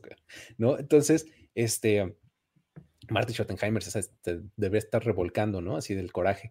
Este, pero eh, creo que eso es lo que puede acabar eh, como inclinando la balanza a favor de los Cowboys, ¿no? Es un equipo mucho más eh, en todo sentido. insisto, la, cada vez, cada semana que pasa, digo, a mí no me, no me gusta, me siento así como sucio de cuando están tan favoritos los Cowboys. Digo, ay, no, no me gusta no me gusta. O sea, si esto se pone 51-49 o una cosa así, este, no me extrañaría, pero pues bueno, creo que la defensiva de los Cowboys tiene como más o menos contener. Pues sí, vamos a ver eh, qué pasa. Yo creo que no, este, no me, no me desagrada que los Cowboys sean tan favoritos a, a, mi gusto. Creo que tienen con qué este, enfrentar este reto, que sin duda lo es, pero todavía no estoy como convencido de lo que he visto de los Chiefs. Pues sí, entonces, ¿qué vamos a decir? ¿Cowboys todos? Híjole, o sea, ¿y si son tan favoritos? Porque yo he visto que, los Chiefs son levemente favoritos 2.5 puntos, o sea, si te vas a, las apuestas, salieron, bueno, por lo menos así empezó la línea. Momios, ajá. Exactamente, eran 2.5 puntos favoritos los, los, los Chiefs. Ah, ya, no, en estadística es donde, supuestamente, o sea, el modelo analítico estadístico decía que los Cowboys, pero los momios que Las Vegas saben algo de esto, pues. Sí, va algo. No, yo sí voy Cowboys, ¿eh? Sí. Yo también. O sea, eh, digo, la verdad es que con las ofensivas que enfrentaron las últimas semanas no se compara con la de los Cowboys, que incluso le sumas a Michael Gallup. Pues la ofensiva número dos de los Cowboys. O sea. Sí, no, y, y Dak Prescott en gran momento. Yo sí creo que ganan los Cowboys. Perfecto, muy bien. Eh, pues ya está. Con eso nos vamos ahora sí al otro partido de las 3.25 de la tarde. Eh, Arizona visitando a Seattle en el oeste de la Nacional. El Lumen Field va a abrir sus puertas para este encuentro. Y los Cardinals, veremos si ahora sí con Kyler Murray lo último que estuvo ahí declarando fue que estaba cerca. Este dijo, estoy cerca, una de esas regresa, una de esas no. Este, y del otro lado, vamos a ver si Russell Wilson se ve un poco mejor que, la semana pasada, ¿no? Porque ya lo decías hace rato, Toño, se veía como que todavía traía un poco de efecto de painkillers, ¿no? No se vio muy bien. Este, ¿cómo, ¿Cómo ven este partido? Porque creo que los, los Cardinals no dejan de ser un gran equipo. Que, eh, creo que creo que tomó la decisión como de sacrificar el partido, ¿no? Es decir, no hay bronca, si lo perdemos, lo perdemos, pero prefiero eso y guardarme a Kyler Murray para una larga temporada, ¿no? Y a un de Andre Hopkins para que estén listos hacia el final, ¿no? ¿Cómo, lo ven? Sí, creo que también lo, que vimos contra los Panthers no debe ser como que lo, digo, no creo que es la tendencia de estos Cardinals. con un coreback que sabemos que te dura un juego, con este, pues una defensiva que eso sí se ve un poquito mal, pero creo que lo puedes reorganizar y enfrentar a unos, unos Seahawks que ya vimos que les está costando trabajo a pesar del regreso de Russell Wilson, ¿no? No tienen un gran juego terrestre estos Seahawks, eh, la defensiva de repente tiene sus problemas, así es que eh, yo sí veo a unos Cardinals que con el regreso de Kyler Murray me podría que, me parece que pueden darle mucha pelea a estos Seahawks e incluso ganar el juego. Ya lo vimos, la visita de San Francisco fue prácticamente un día de campo, ¿no? Estos juegos divisionales se le están dando a estos Cardinals. A los Rams ya les ganaron en su casa.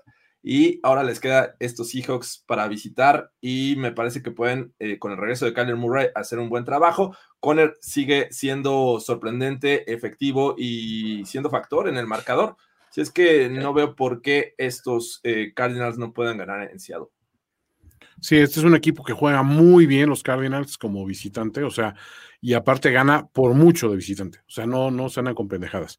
O sea, Cucaracho y Mascarita creo que sí tienen, o sea, como que, o sea, números similares en matchups head to head, pero ahí creo que te igual, volvemos al, caso del juego anterior, o sea, te vas con el que tiene un balance, ¿no? Y creo que la defensiva de los Cardinals, o sea, no solo es buena, o sea, es, es efectiva, te presiona bien, o sea, cubre muy bien, o sea, los profundos, o sea, creo que tienen, tienen con qué responder a lo que, a lo que pueda mostrar Seattle. Eh, DK Metcalf no, no tiene buenos números contra, contra Cardinals, o sea, no es, no es un factor precisamente. Tyler Rocket tiene una, una, racha bastante mala en los últimos juegos, entendamos que era sin, sin, sin Russell, pero pues tampoco, o sea, no me asustan tanto los, este, los, los Seahawks como en otras temporadas, o sea que y, en cambio los Cardinals sí, o sea, los Cardinals con un par de, jugadores que estén funcionando bien, ya es suficiente para agregarle la tarde al que sea, ¿no? Y pues sí, como Conner de e, e, el, descartado, el, bueno, el renacido Conner, o sea, creo que es como que la historia para mí este año, ¿no? O sea, decir, ese, ese mismo Conner de Pittsburgh, güey, o sea, no nos lo cambiaron por otro cabrón, o sea, no, no regresó este, ¿cómo se llama? Rice de, de, Lifetime Bank que le había puesto la NFL y se disfrazó de otro cabrón. O sea, no sé, güey, o sea, sí, esta es una historia chingona para los, para los, este, para los Cardinals. Entonces, pues, no veo, o sea, me, tiene mucho sentido lo que dijiste, Luigi, o sea, pues vamos a jugarnos sin mascarita un par de juegos, a ver qué pasa. Ya, ¿qué es lo peor que pueda pasar? Los perdemos, pues después nos, o sea, en la parte donde importa lo queremos sano, ¿no? sí, exacto. Y, y, además tenías a Colt McCoy, que lo hemos dicho muchas veces, Jorge. un juego bueno. el, el coreback de un juego. Es el Colt de un disparo. Exactamente. Entonces, cinco son salvas, pero uno, uno tiene bala. Exacto. Entonces, básicamente, eh, eh, creo que a eso le tiraron ahí este, los Cardinals. Y ahora eh, van a enfrentar, creo que a una ofensiva que que simplemente no está haciendo clic, ¿no? Eh, en, Seattle. Eh, sí, ausencia de Russell Wilson y lo que me digas. Eh, y esta defensiva de los Cardinals se está viendo muy bien. ¿no? Entonces, creo que se ve bastante, bastante complicado para Seattle, a pesar de que estén de locales y juego divisional y demás. Yo lo veo, veo un partido bastante favorable para Arizona. O sea, no, vamos, este no me costó trabajo pensar de, que, vamos, los Cardinals van a ganar, ¿no? Sí, Russell Wilson se mostró fuera de ritmo. No creo que adquiera el nivel que todos creíamos MVP al inicio de la temporada. Creo que este, tienen las herramientas. No es lo mismo enfrentar a un Chris McCaffrey y a un Alex eh, Collins. Así es que, bueno, son factores que dices, creo que los Cardinals lo pueden sacar, lo pueden eh, dominar incluso. Así es que yo voy con Cardinals también. Cards. Así es, pues vámonos entonces con los Cardinals. Esos fueron los juegos de la tarde y con eso pasamos a los últimos dos encuentros. Vamos a hablar del juego de Sunday Night Football en donde los Pittsburgh Steelers van a hacer el viaje hasta California. El SoFi Stadium va a ser la sede de este partido contra los Chargers, en donde los Steelers pues vamos a ver Ahora, si, pues, si no, no empatan, ¿no? Otra vez. 5-3-1 siempre me pone eh, muy de malas dos cosas. Primero, que empaten ya de, entrada. y, otra es ya los porcentajes y los criterios de desempate y demás, cuando empatan, ya me cuestan un montón Odio eso. Odio eso. Me cuestan muchísimo trabajo cuando hay empates. Pero bueno, eh, a final de cuentas, ahora van a enfrentar a unos Chargers que eh, ahora traen de nuevo la narrativa de same old Chargers, ¿no? Este todo pintaba muy bien, muy bonito, pero de repente otra vez todo está colapsando. ¿Por qué? Pues ni sabemos bien por qué. Ahora no se les han lesionado medio mundo, ¿no? Como siempre es el pretexto, ¿no? Ahora, ¿qué está pasando? O sea, ¿cómo? cómo... Eh, ya decíamos Brandon Staley, Coach of the Year, eh, Justin Herbert, MVP. Eh, y, por ahí Derwin James el regreso del año. Eh, pero no, muchachos, con calma. Creo que estos Chargers eh, no encuentran la fórmula o el balance. Eh, la ofensiva de repente tiene buenos momentos y de repente se pierde. La defensiva está decepcionando. Creo que por ahí lo hablábamos. Perdieron jugadores clave, Casey Hayward, Melvin Ingram, este linebacker, no recuerdo ahorita su nombre, pero se, quedaron con una buena base, pero no está siendo suficiente. Chris Harris, desaparecido. Este jugador que alguna vez fue importante con los Broncos, mm, si lo ves, dices, ah, ¿quién es el 25? Ah, es Chris Harris. Ah, Chris Harris. Ah, Todavía vive, míralo. Mira, ahí anda. Eckler de repente es, es un jugador fundamental en la ofensiva. Creo que la ofensiva es lo menos malo de este equipo.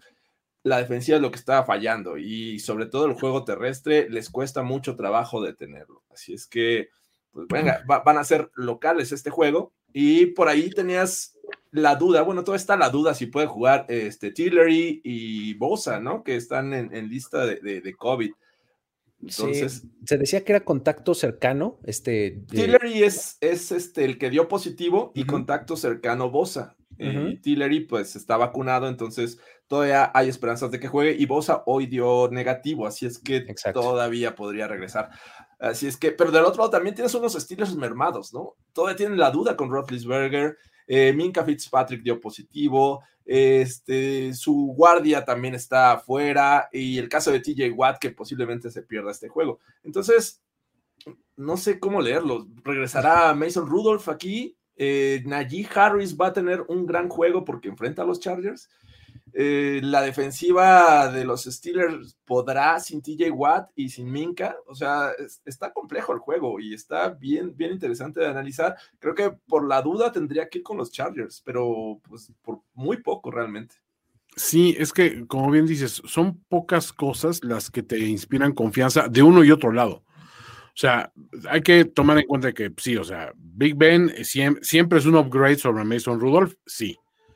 Este, Najee Harris es un buen elemento ya por tierra, sí, pero también que digas, bueno, me voy a jugar todo con esa fórmula y con una defensiva que ha demostrado que puede en momentos clave, pues sí, pero contra rivales que tampoco han sido como que los rivales, ¿no? Entonces, oye, hay una parte que no, no me acaba de, de convencer. Y del lado de los Chargers, o sea, digo, una palabra, pubertad. no sé, lo de, lo de Herbert es, una, una, cuestión que cuando anduvo bien al inicio de la campaña, que nos tenía todos emocionados, decías, güey, es que ya viste a Justin Herbert, está, hecho una bestia, todo este rollo. Pero las derrotas fueron, o sea, contra, contra equipos que dices, los Ravens te pasaron por encima terrible. Horrible, o sea, los Patriots no te pasaron por encima tan grave, pero tampoco fue tan cerrado el juego como reflejó el marcador, ¿no? Y lo de los Vikings sí fue una cuestión también de, sí, fue por un touchdown, pero, pero un equipo que tampoco trae una defensiva así brutal, que son los Vikings, ¿no? Entonces, ¿qué está pasando especialmente? Yo sí veo una baja de juego sensible de Mike Williams, por ejemplo. Este, ahí sí creo que se ha notado mucho. Y siento que les ha faltado un poquito la, la estrategia de, bueno, vamos a, vamos a utilizar a Austin Eckler como lo que es principalmente un corredor. O sea, está, bien, está muy bien que, que reciba todo este rollo del backfield, pero, o sea, o sea, vamos a, vamos a correr con él, vamos a dictar un poquito de, pacing, porque cuando Herbert estaba funcionando mejor era cuando Herbert se apoyaba y entonces de repente abría el campo, ¿no? Y ahí sí Keenan Allen estaba haciendo cosas espectaculares y todo lo demás. Creo que un poco esa fórmula se fue abandonando en el, en el engolosinamiento de, es que Herbert puede hacer cualquier pase. O sea, y sí, lo vemos intentando cualquier pase, o sea, pero está, está, cabrón, o sea. Entonces, que este. ¿Otro empate? ¿Por qué no? ¿Por qué no? ¿Qué demonios? Volvamos los locos. O sea, así veo este juego en overtime, ¿eh? Y, y, todos, todos nosotros perdiendo la cabeza de, güey, Pittsburgh va a empatar otra vez, güey. Güey, esto no nos está pasando a nosotros. Ay, no, por favor que no vaya a suceder. Porque un empate y un empate ya se, consideran como una victoria. o... Pues, una o, como una derrota. Nos ponemos filosóficos. Exacto. O sea, el vaso está medio lleno o medio vacío. Ah, no, voy, a ver, o sea, yo sí voy con los Chargers. Todavía no, o sea, todavía quiero creer en Piwert. Sí, mira, Ah, eh, nada más cerrando esto, ojalá no se vaya a tiempo extra, porque es en Sunday night. Uy, sí, güey. O sea, ya me, cuesta mucho cuando está todavía el Sunday night. Entonces, si de por sí acabo como a las 3 de la mañana todos los domingos con esto, ah. más tarde si se da ah. tiempo. Hay días y juegos en los que agradeces el tiempo extra, no en esta ocasión. Me parece que se, se tiene que resolver en los 60 minutos. Eh, y, creo que los Chargers tienen esta posibilidad de ganar porque creo que la defensiva de los Steelers baja sin TJ Watt, baja considerablemente. Ya vimos lo que les hizo los Lions por tierra. justo lo que iba a decir, o sea, mira. Cierto, eran los Lions. la, semana pasada, sin Ben Roethlisberger y sin TJ Watt el último cuarto, se pusieron al nivel del que podrías argumentar que es el peor equipo de la NFL. Sí. Sí. No, imagínate, si no está Ben Roethlisberger, si no está TJ Watt y si no está Minka Fitzpatrick, ¿no? O sea, eh, hay un escenario en donde eso sucede, no es seguro que vaya a suceder. Pues, válgame Dios, creo que deberían de ganar los Chargers, ¿no? Ahora, están los tres, esto se pone más bueno, pero de todos modos creo que ganan los Chargers. Sí, creo que sí les alcanza, ¿no? Yo también voy Chargers. Venga. Muy bien. Perfecto, pues cerremos este programa con el Monday Night Football, en donde los Giants van a visitar Tampa Bay este, contra un Tom Brady que ahora sí realmente se le nota que está enojado. O sea, no sé si vieron su conferencia de prensa después del juego. O sea, el tipo tenía una cara así de este tamaño. No, así la tiene. Es normal. Y llegó y lo hizo caballón como Giselle. y lo primero que le dijo a la prensa fue, let's make this quick. O sea, eh, picadito y al pie, casi casi les dijo así. Y, le preguntaban y Tom Brady respondía con monosílabos. Preguntas de sí o no. Exactamente, o sea, estaba que se lo llevaba el demonio. No quieres enfrentar a un Tom Brady así, ¿no? Menos si eres, menos si eres los Giants y ya le ganaste dos Super Bowls, ¿no? Uh. ¿Cómo ven este juego? Es un golpe bajo, Luis. Eh, pero bueno, a fin de cuentas es la realidad. Es la realidad. Y nada más, digo, para hacer esto rápido, porque muchos quieren que sea un hard pass, ¿no, muchachos? Creo que en los Giants hemos visto su mejor versión en prime time, ¿no? Esta, este juego contra Washington, que casi lo ganan. Eh, contra los Chiefs, también ahí se pusieron cerca, digo, no son espectaculares los juegos, pero sí los hacen cerrados. Y no estamos viendo la, mejor versión de los Buccaneers las últimas semanas, ¿no? Así es que eso creo que le da un tinte interesante de que tenemos la esperanza todavía de ver un buen Monday Night, porque creo que muchos dicen este juego es infumable, porque se ve disparejo, pero no, muchachos, creo que vamos a ver si realmente los Bucks pueden salir de, esta, de este mal paso contra unos Giants que vienen descansaditos y motivados, porque le ganaron a los Raiders, cara. Eso no es cualquier cosa, ¿no? Los, todos los descartaban en ese juego y lo, lo vencieron a pesar de todas las bajas que han tenido a la ofensiva. Entonces, si alguien le sabe jugar bien a este, a Tom Brady, son los Giants. Así es que vamos a ver qué pasa. No, yo no compro esa. Se fue muy elocuente George. Sacando, sus mejores argumentos. Sí, llega un momento que dices, eh, ok, pero vamos a ver. Son, este, es un poquito la narrativa del año pasado de los Bucks. O sea, por estas alturas del, partido, era que el año pasado se decían, no, es que no andan tan bien, no son tan buenos.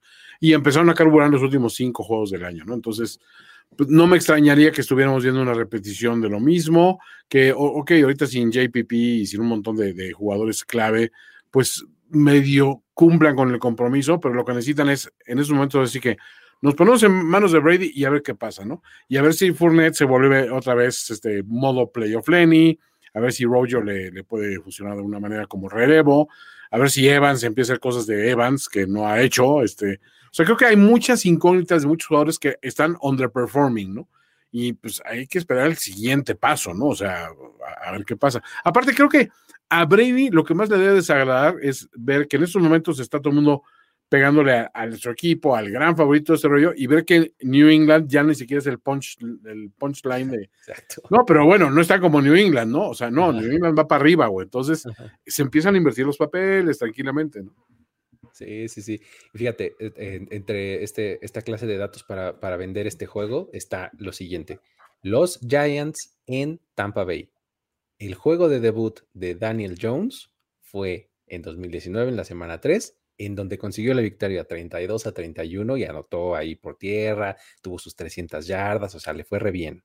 Luego, el Super Bowl de 2007, ¿no? Que este, llegaron ahí los, los, los Buccaneers, digo, los, este, los, eh, um, eh, um, Giants. los Giants, perdón. Este, ese playoff run empezó en Tampa Bay. Ahí, Ahí está. también. Ahí Wild, Wildcard Victory. Luego, los Giants en el Super Bowl 25, cuando le ganan a los Bills, lo ganaron en Tampa Bay. Les gusta el pueblo. ¿Qué me tratas de sienta bien el pueblo, hombre, vamos.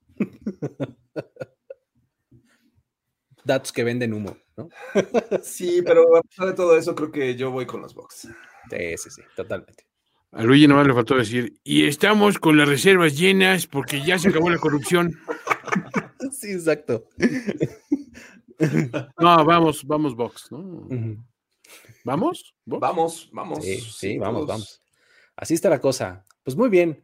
Muchísimas gracias, amigos. Este, esto ha sido todo en este playbook de la semana 11. Jorge Tinajero, em, Su Shingong, eh, finísima persona. Este, estuvimos por aquí con, con ustedes platicando de este previo 11 de la NFL. Eh, muchísimas gracias a los que estuvieron por acá, gracias a los que lo descargan también en formato podcast. Aquí ya saben si lo están viendo en vivo en YouTube o si lo ven después también en este mismo medio, denle like al video, compártanlo. Este, déjenos acá sus comentarios y si lo escuchan en podcast también suscríbanse a la plataforma de eh, su preferencia, por donde lo estén escuchando ahí, denle subscribe, follow o lo que se le dé en la plataforma en la que ustedes lo escuchen. Con eso me despido, mi nombre es Luis Obregón, eh, hasta la próxima, nos vemos. Playbook de primero y diez, presentado por NFL Game Pass. Tenemos que despedirnos, pero nos veremos pronto en otra lectura a profundidad de Playbook, Playbook de primero y diez. El análisis previo más profundo de la NFL. Ulises Arada, Jorge Tinajero, Luis Obregón y Antonio Sempero. Playbook.